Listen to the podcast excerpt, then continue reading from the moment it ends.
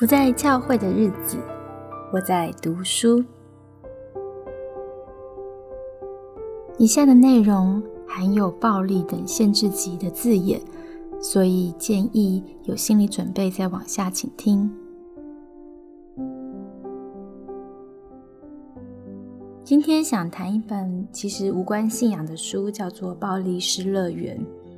这本书对我的帮助，我觉得嗯非常的大，因为它给了我一个全新的视野去看待犯罪这件事情。这里的犯罪不是神学上所说的罪，我们好像远离了上帝。这里的犯罪真的是指我们对他人所施加的暴力伤害。作者的名称叫做 James。Gilligan，英文书名就是《Violence》。很多人对暴力的反应就跟这个议题一样的复杂。我们会对暴力感到恐惧、厌恶、残暴、着迷，甚至是兴奋。有过暴力经验的人，可能一点都不想提起或是谈到这方面的话题。但是，不论我们的反应如何，其实每个人都有意无意的为自己订立了一套暴力的运作理论，以决定我们面对暴力时所展现的态度、行为和判断。比方说，很多人都觉得只有少数疯狂、不正常且变态的疯子才会有暴力行为；又或是我们可能很讨厌暴力，但同时又着迷于有虐待情节的电影或是小说。其实这是一种暴力春宫。也就是透过感官化的暴力，在电影的声光刺激下来远观暴力，将其降低到娱乐的层次，好让暴力变得不那么吓人，也更好控制。而作者 Gilligan 呢，写这本书的目的，就是为了要找到一种暴力的理论，透过这个理论来找出暴力行为的根源，不论是为了受害者还是加害者，都找到一条出路。他在过去二十五年间，在许多的监狱做研究，因为这些监狱或是狱中的医院关着的是不怕死而且恶性难改的罪犯，所以他们最能代表暴力行为的基本特征。透过研究这群人，会让我们更看到暴力的真相。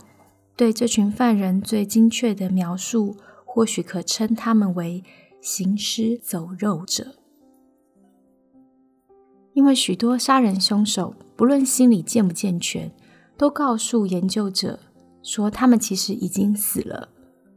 他们说自己的人格在过去某个特定时间已经死了，所以尽管身体仍然活着，他们还是觉得自己是死人。他们说自己曾经死的意思是，他们没有任何情感或是肉体的感觉。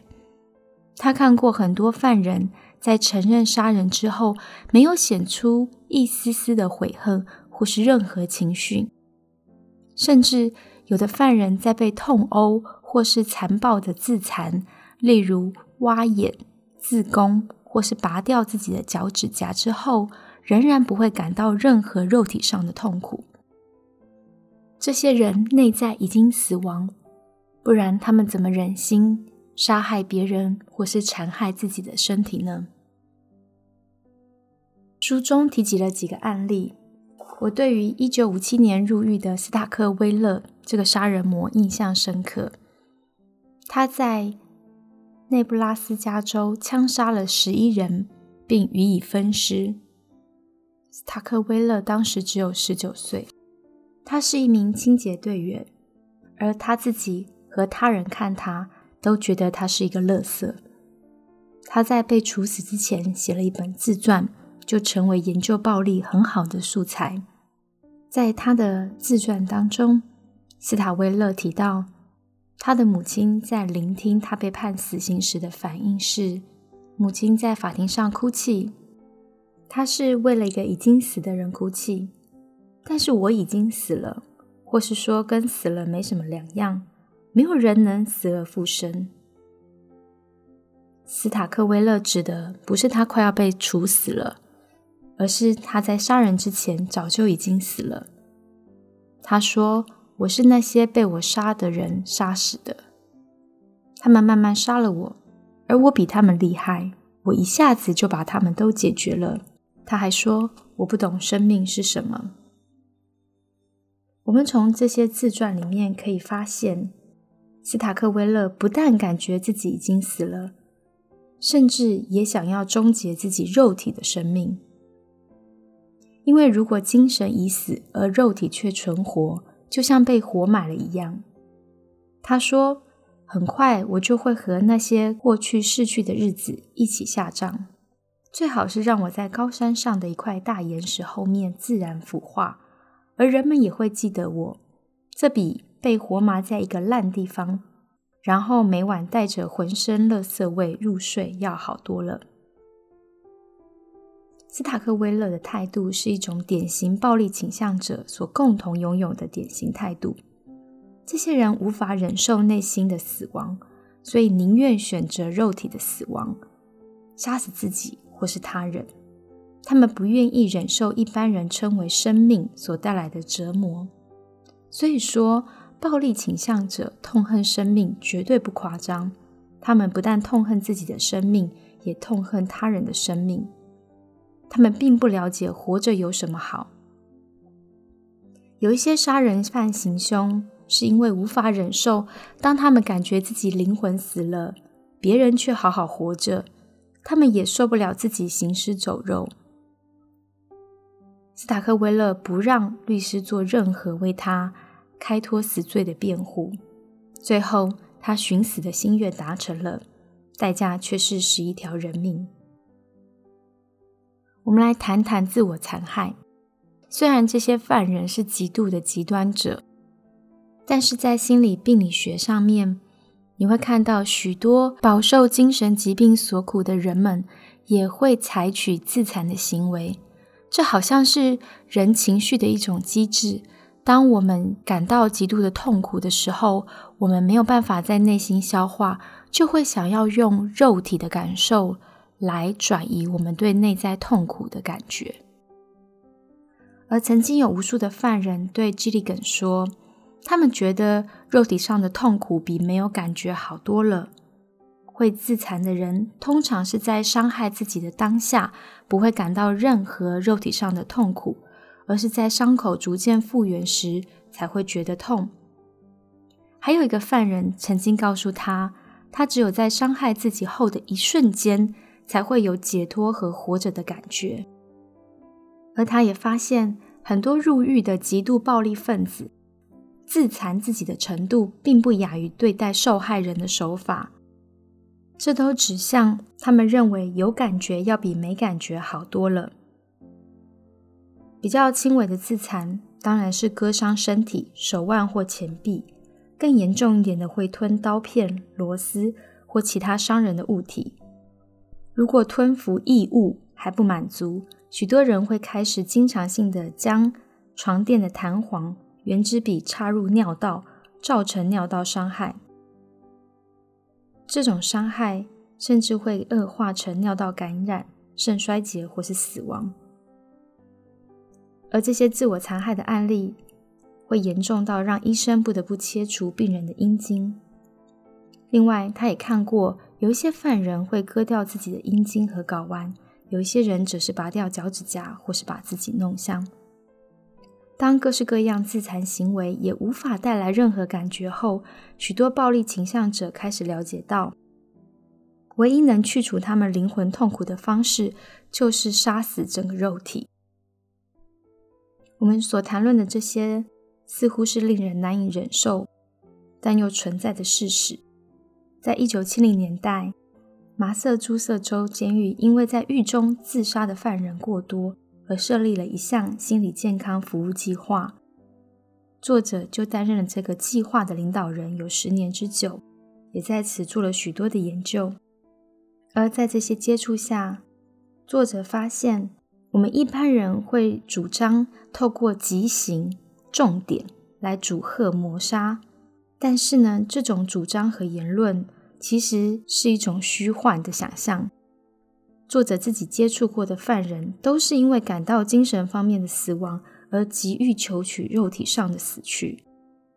他们喜欢幻想自己在一场与警察对抗的枪战中死去，并且他们渴望在死去之前杀掉越多人越好，如此他们就能向这个世界复仇。所以接下来我们就要来探讨，到底为什么这些暴力犯他们会感到内在已经死亡呢？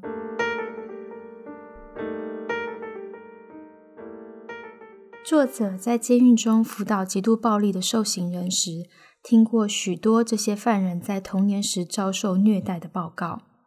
这些人在小时候所遭到的肢体暴力、忽视、遗弃、拒绝、性剥削和虐待频率之高，使人们深信这些极端暴力的成人应该在童年时都遭受过极端的虐待儿童行为。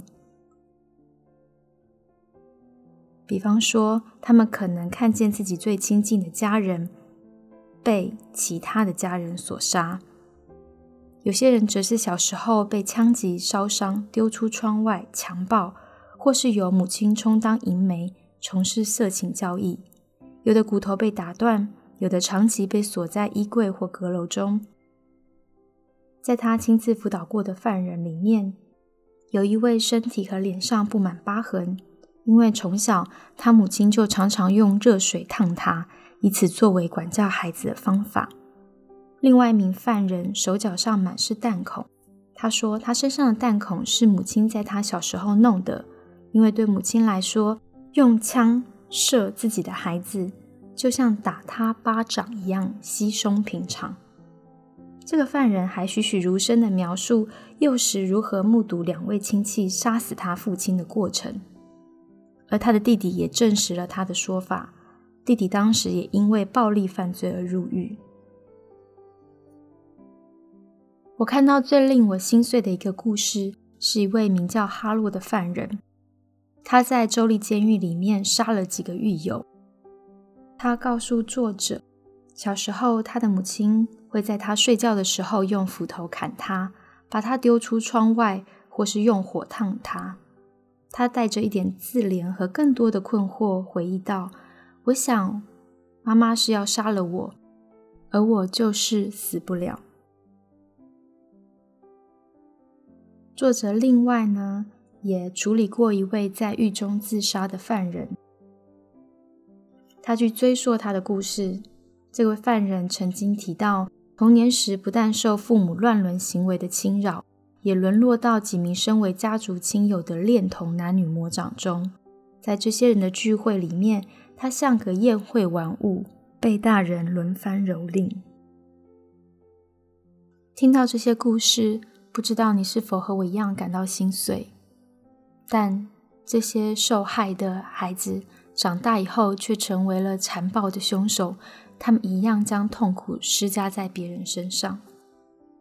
所以我们要来谈谈，到底人内在的灵魂为什么会这样死亡呢？不知道你有没有养过小狗？当一个小狗被主人击打的时候，都知道自己是不被爱的，何况是一个小孩子。当他被暴力对待的时候，他知道这代表着他不被喜欢，他被拒绝。所以，那个渴望爱的小孩，他的自我就因此消失了。所以，暴力没有杀死他，但是却扼杀了他的心灵。爱其实有两种来源，一个是来自他人的爱，一个是我们对自己的自爱。无法从他人身上得到足够爱的孩子，其实也无法爱自己，或是建立自爱的能力。一个人有自爱的能力，才能在别人拒绝我们的时候，我们有能力去忍受这种羞辱。而没有爱的内在，我们的灵魂会对一切事物感到麻木、空虚和了无生趣。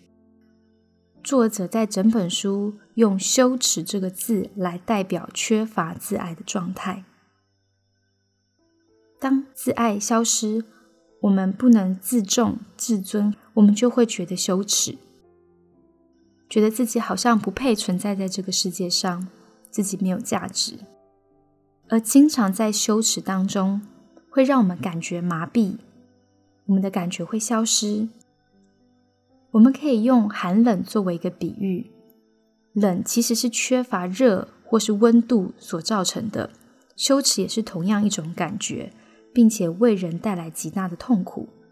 但是和寒冷一样，当羞耻的程度到达极端的时候，人对羞耻的感觉就会麻木而消失，就像我们冷到极点的时候，我们的皮肤会麻木一样。最初可能只有肢体的坏死。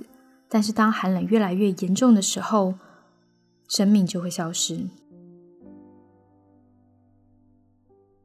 我们每个人可能都知道受辱，还有被拒绝和嘲笑的感觉是什么样子。这当然令人感觉不好。但是，大部分的人不会像有暴力倾向的人那样的被这些感觉击倒，所以我们无法理解。为什么他们会因为极度感到羞耻而遭遇内在的死亡？我们无法了解，也无法想象那种强烈的空虚和匮乏感是如何的令人难以忍受。虽然我们难以理解他们内在灵魂死亡的痛苦，但是我认同作者这样子花功夫去探究。因为透过贴近他们的痛苦，可以让我们反思人类内在的需要。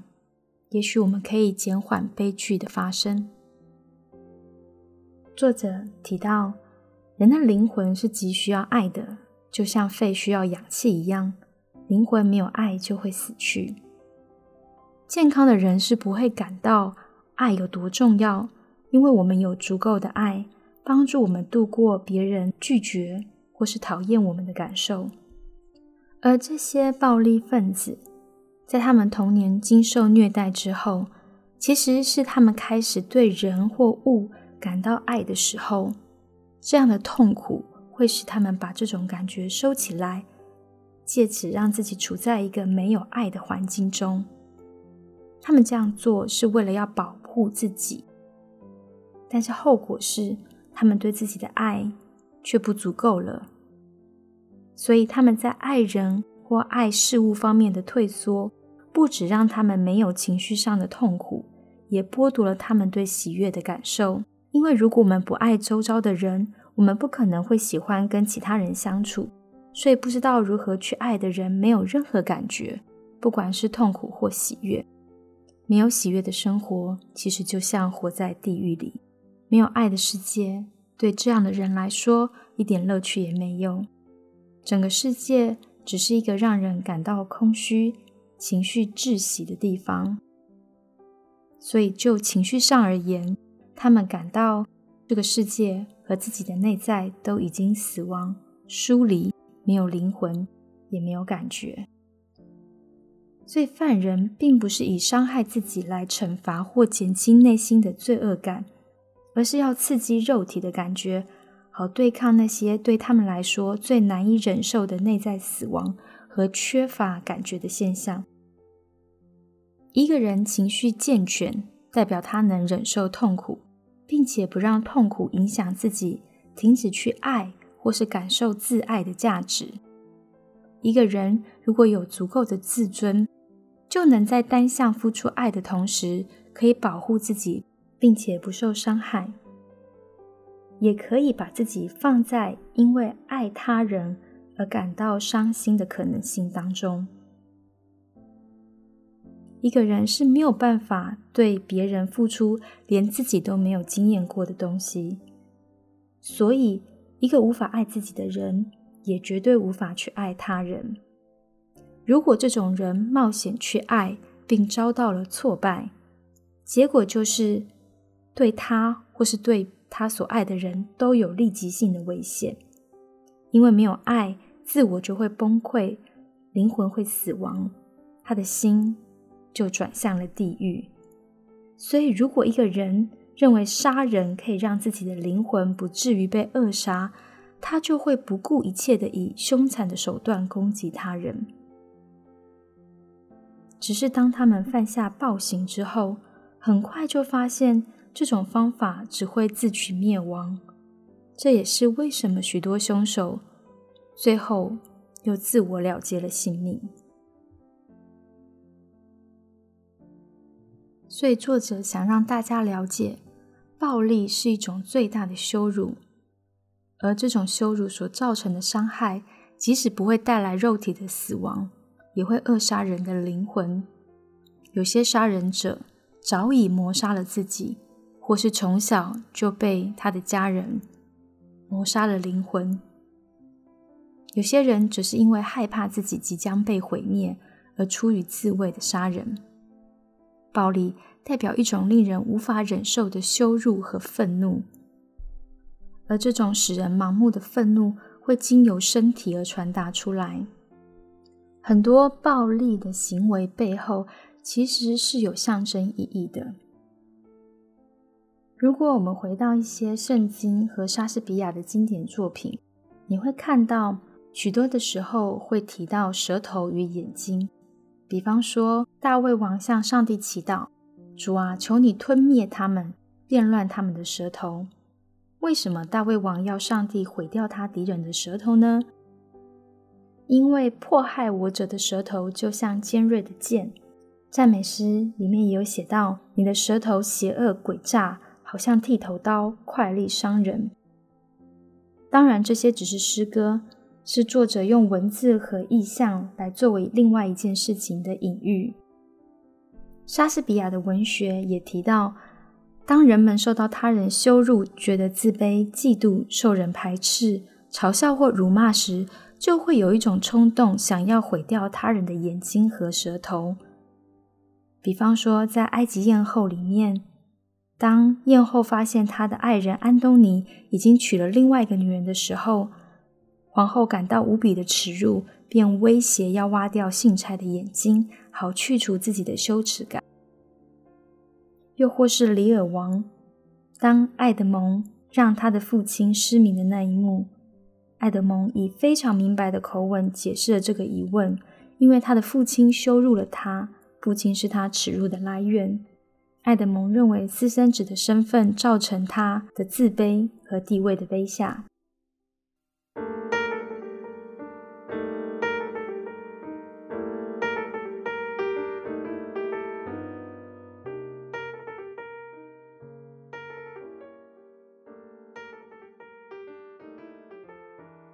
在很多的物种当中，用眼睛看、注视这个动作，其实不光只是看，它同时也传达了威吓及威胁的讯息。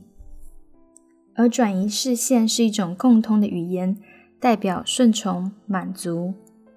就敌意或竞争层次来说，如果你转移了视线，也代表了投降。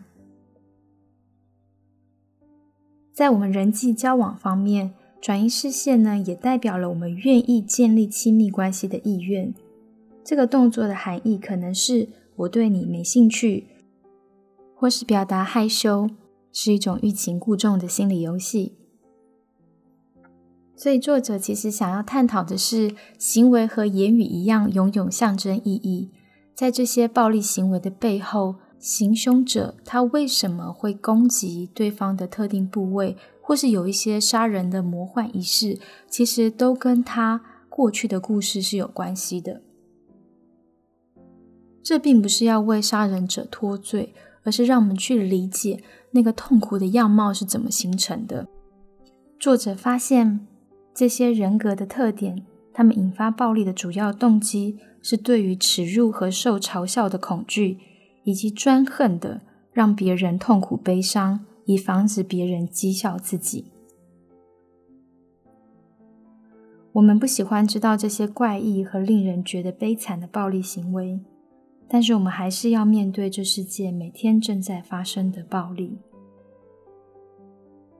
事实上，暴行越具有象征性，或是有其深刻意义，在我们有理性的人看起来，就会觉得越没有道理。因为暴力遵循的并不是理性思考，而是一种魔幻思考的法则。比方说，割掉某人的耳朵，并不会真的让这个人变聋，或是防止他听到有关凶手的坏话。这只是一种象征性的作为。如果要永远防止一个人传播他听到有关自己羞耻的秘密，对凶手来说，杀人就是一种必要而且万无一失的方法。而他们还残害被害人的尸体。其实这些行为表达了他们想要消除羞耻感，不想要有人知道自己深以为耻的秘密，所以他们用这种魔幻、类似仪式的方式来强化他们的杀人计划，减轻他的被羞辱感。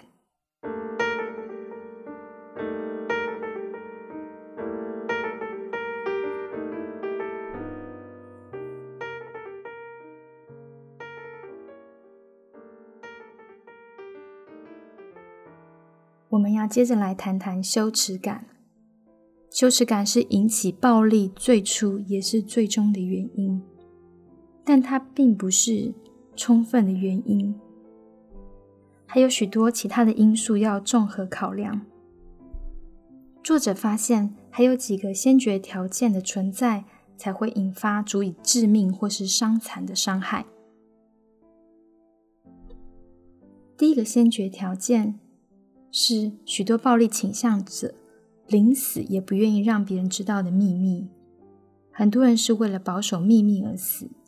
这个秘密就是，他们常常是为了一些非常琐碎的小事而深深感到羞耻。就是因为这些事情极为的微不足道，所以他们更感觉羞耻，也更处心积虑要隐藏这个秘密。有暴力倾向的人，通常会以虚张声势、傲慢、男子气概、故作姿态的漠不关心等等的防御面具来遮掩这个秘密。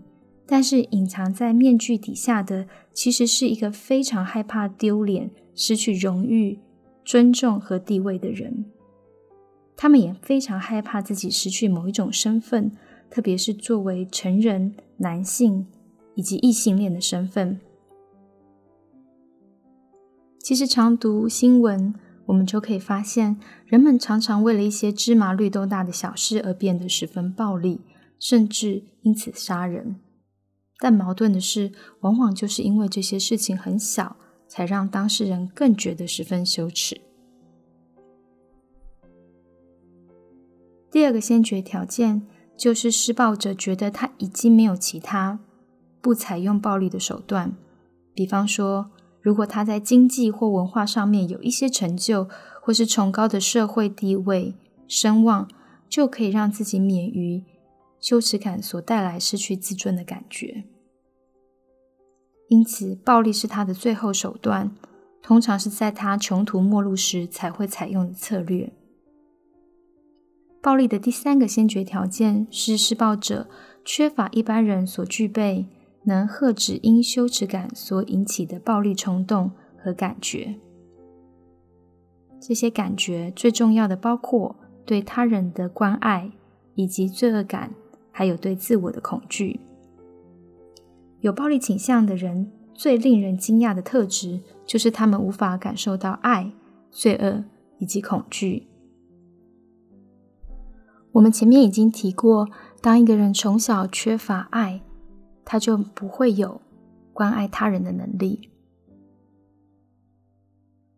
我们特别谈谈罪恶感，在一个人遭受攻击、处罚或是受辱的时候，这些情况都会加深一个人的羞耻感，但是相对的，他们的罪恶感也通常会降低。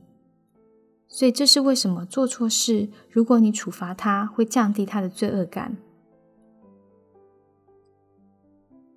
当我们用越严厉的方法处罚犯错的小孩或是罪犯，他们就会变得更暴力，因为处罚加深了他们的羞耻感，却同时降低了他们爱人和感觉罪恶的能力。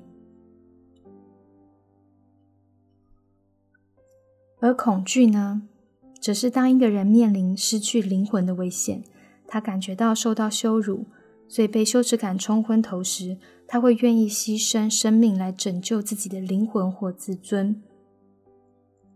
所以这就是为什么那些反社会性格的人总是被描写成极度缺乏恐惧的能力，因为他们有更强烈的情绪动机，要保护自己。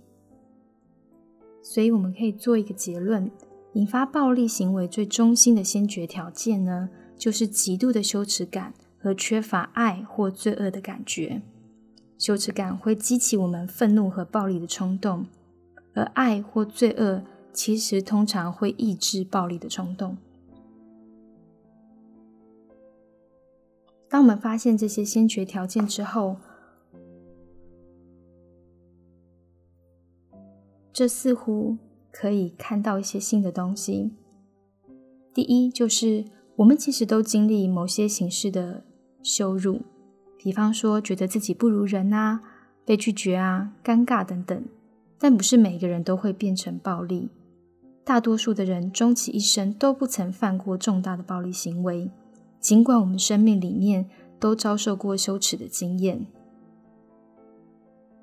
所以作者想提出的理论是：绝大部分的人其实都能找到非暴力的方法来保护或修补自己受损的自尊。在他们身处的环境中，暴力行为并不能帮助他们达到目标。大部分的人都具有罪恶感和为他人设身处地着想的能力。那么，第二个发现就是，最暴力、最难以了解，甚至经常性攻击他人的罪犯，大部分的时间也丝毫看不出有暴力倾向。他们的暴力倾向只会在短暂而且剧烈的危机中出现。在大部分的时间里面，他们是不会伤害别人的。只有在他们觉得受到羞辱、不尊重或是荣誉受损的程度足以严重到伤害他们的自我时，他们会发现，他们要不就使用暴力，要不然就是严重的丢脸才能全身而退时，他们的暴力倾向这时才会显露出来。作者在进入监狱研究之前，并不知道这些。他也从来没有在学校学过这方面的知识，这是他常年接触这些有暴力倾向的人，排除万难才能得出的结论。我觉得这非常值得我们深思。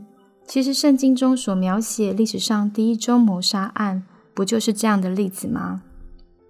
该隐杀了自己的弟弟亚伯，因为耶和华看重亚伯和他的祭物，但是不看重该隐和他的公物。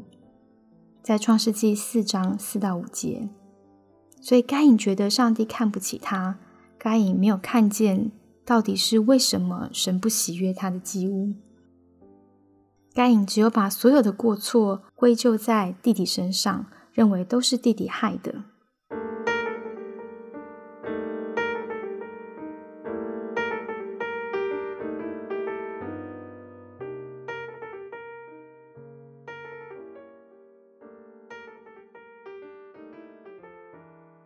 聊到这边，或许可以让我们想一想：当我们感受到羞耻的时候，是不是我们觉得非常的伤心，想要保护自己脆弱的自尊？但是与此同时，我们缺少了一种退开来看的眼光，看见事情到底怎么发生。怪罪别人是轻松许多的事情，我们不用承认自己的软弱、自己的不足。甚至自己想要依靠别人，不想要负起责任的心态。读这本书让我发现，其实羞耻感跟犯罪有极大的连结。当然，在不同的社会文化下面，我们呈现出来的方式是不一样的。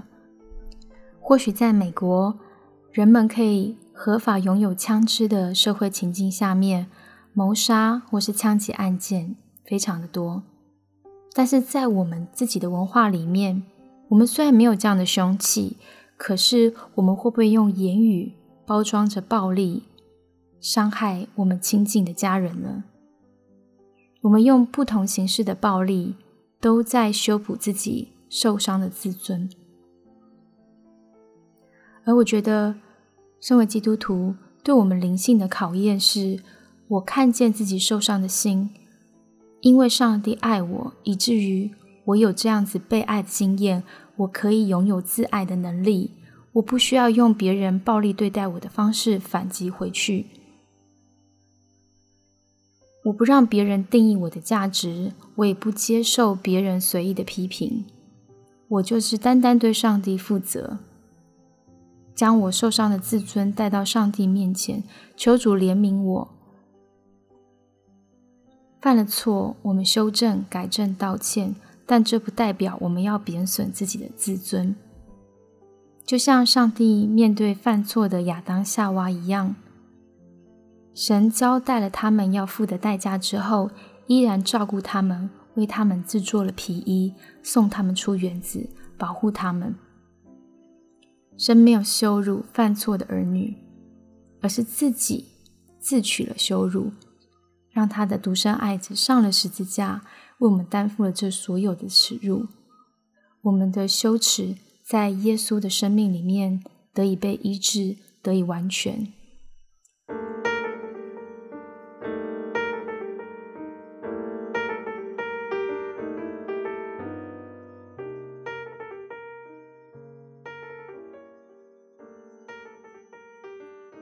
在我学习啊心理咨商相关的专业里面，我真心的发现，羞耻感可能是众多精神疾病的核心根源。当人无法面对自己，透过一些心理情绪的应应机制，我们产生出一些精神上或心理上面的疾病。或许也可以说，这是一种人自动的保护机制。我们脱离了现实。让自己不用承受那难以面对的伤害，但是这只是一时的保命方法，并不是长久我们能够来面对生命的态度。所以，当我们预备好，有足够的支持，回到我们的真实生活里面来，我们还是要面对羞耻这个议题。那就像圣经所说的，我们可以一无畏惧的来到施恩宝座前。我们不需要因羞耻而感到害怕、恐惧。到了上帝面前，我们是在爱里得蒙饶恕，所以我们的罪恶感和爱的能力不会消失，而成为一个很好的平衡，知道怎么在上帝里面得到完整，以至于我们不会只剩下羞耻感，而缺乏对他人的关怀。不过，不管是羞耻还是罪恶感，都不能解决暴力的问题。羞耻会引起我们对他人的恨意，暴力因此而产生。但是罪恶感只是改变我们施暴的对象，我们是对自己施暴，而不是对他人施暴。但如果我们掉到另外一个极端，认为人们只要需要更多的爱，就可以减少羞耻和罪恶感，也是没有意义的。我们真正需要的是一种能力。让人们能够找出不受羞耻或是罪恶感压抑而成长的环境。很明显的，羞耻和罪恶感都会抑制爱的感受。羞耻会使我们不再爱别人，因为羞耻会伴随着缺乏自爱的心态。我们会向别人收回我们对他人的关爱，而且也会克制我们自己对自己付出爱。而另外一方面，罪恶感。会使人憎恨自己，不懂得爱自己，因为罪恶感使我们觉得自己有罪，应该受到惩罚，应该感受到恨意，而不是喜悦与爱。所以，我们需要救恩。救恩可以帮助我们知道如何看待羞耻，并且可以帮助我们挪去不必要的罪恶感，在神里面得到医治。救恩意味着我们被收纳进入神的家。蒙拯救，脱离羞辱，我们就好像是亚当和夏娃一样，试图通过掩饰、隐藏来挽回我们的面子，然后再将责任推卸给别人。但是，只有上帝可以恢复这破裂的关系。我们要怎么样恢复自己的荣耀呢？唯有荣耀可以挪去我们的羞耻。我想简单介绍穆勒。他写了一本书，叫做《Honor and Shame》，尊荣与羞辱。这在宣教界引起了广泛的讨论，因为他根据《创世纪》声称，所有的文化都混合了三种世界观，分别是以罪疚、惧怕、羞辱为基础的文化观。他不是把这三种世界观当作对立。而是形容每一个文化这三种的世界观可能占的比重是不一样的。西方神学处理了很多以罪疚为出发点的解经以及神学，但是以羞辱为主进行信仰的探讨才刚刚开始。相对的，解经和神学都还比较少。我相信这是一条值得发展的神学路线。当我们越能够从世界上很多以羞辱为主的文化来探讨的时候，可以帮助我们受羞耻感所影响的弟兄姐妹，在神里面得到恢复，得到儿女尊荣的地位。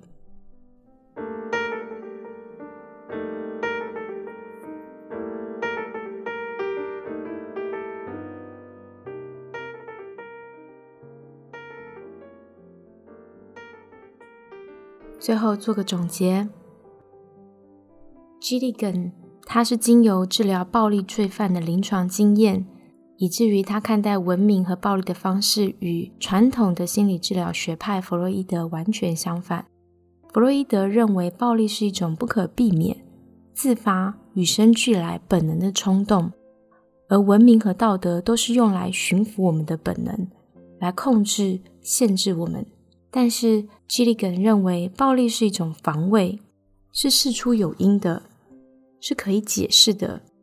而且，因为我们理解这些曾经受虐的暴力犯，他们是怎么样的心境，以至于精神上的扭曲，我们甚至可以预防。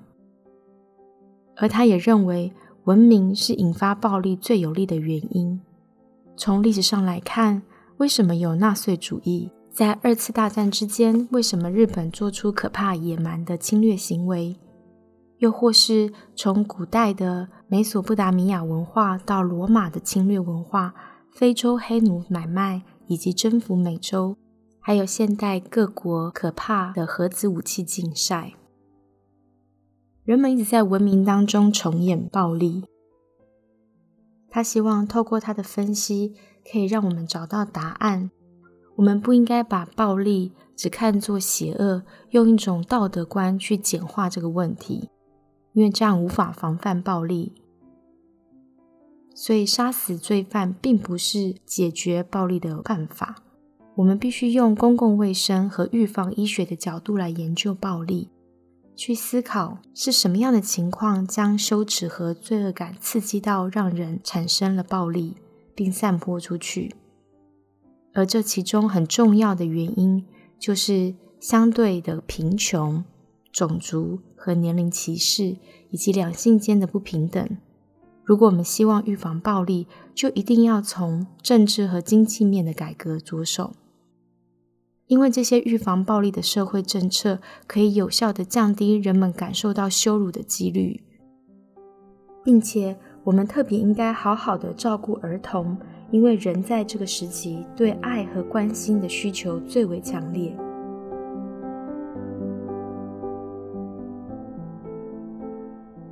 这本书其实还有许多的细节与琢磨没有办法分享的很细致，但是希望已经呃分享了一个简略的大图画，让大家看见他在暴力上所做的研究。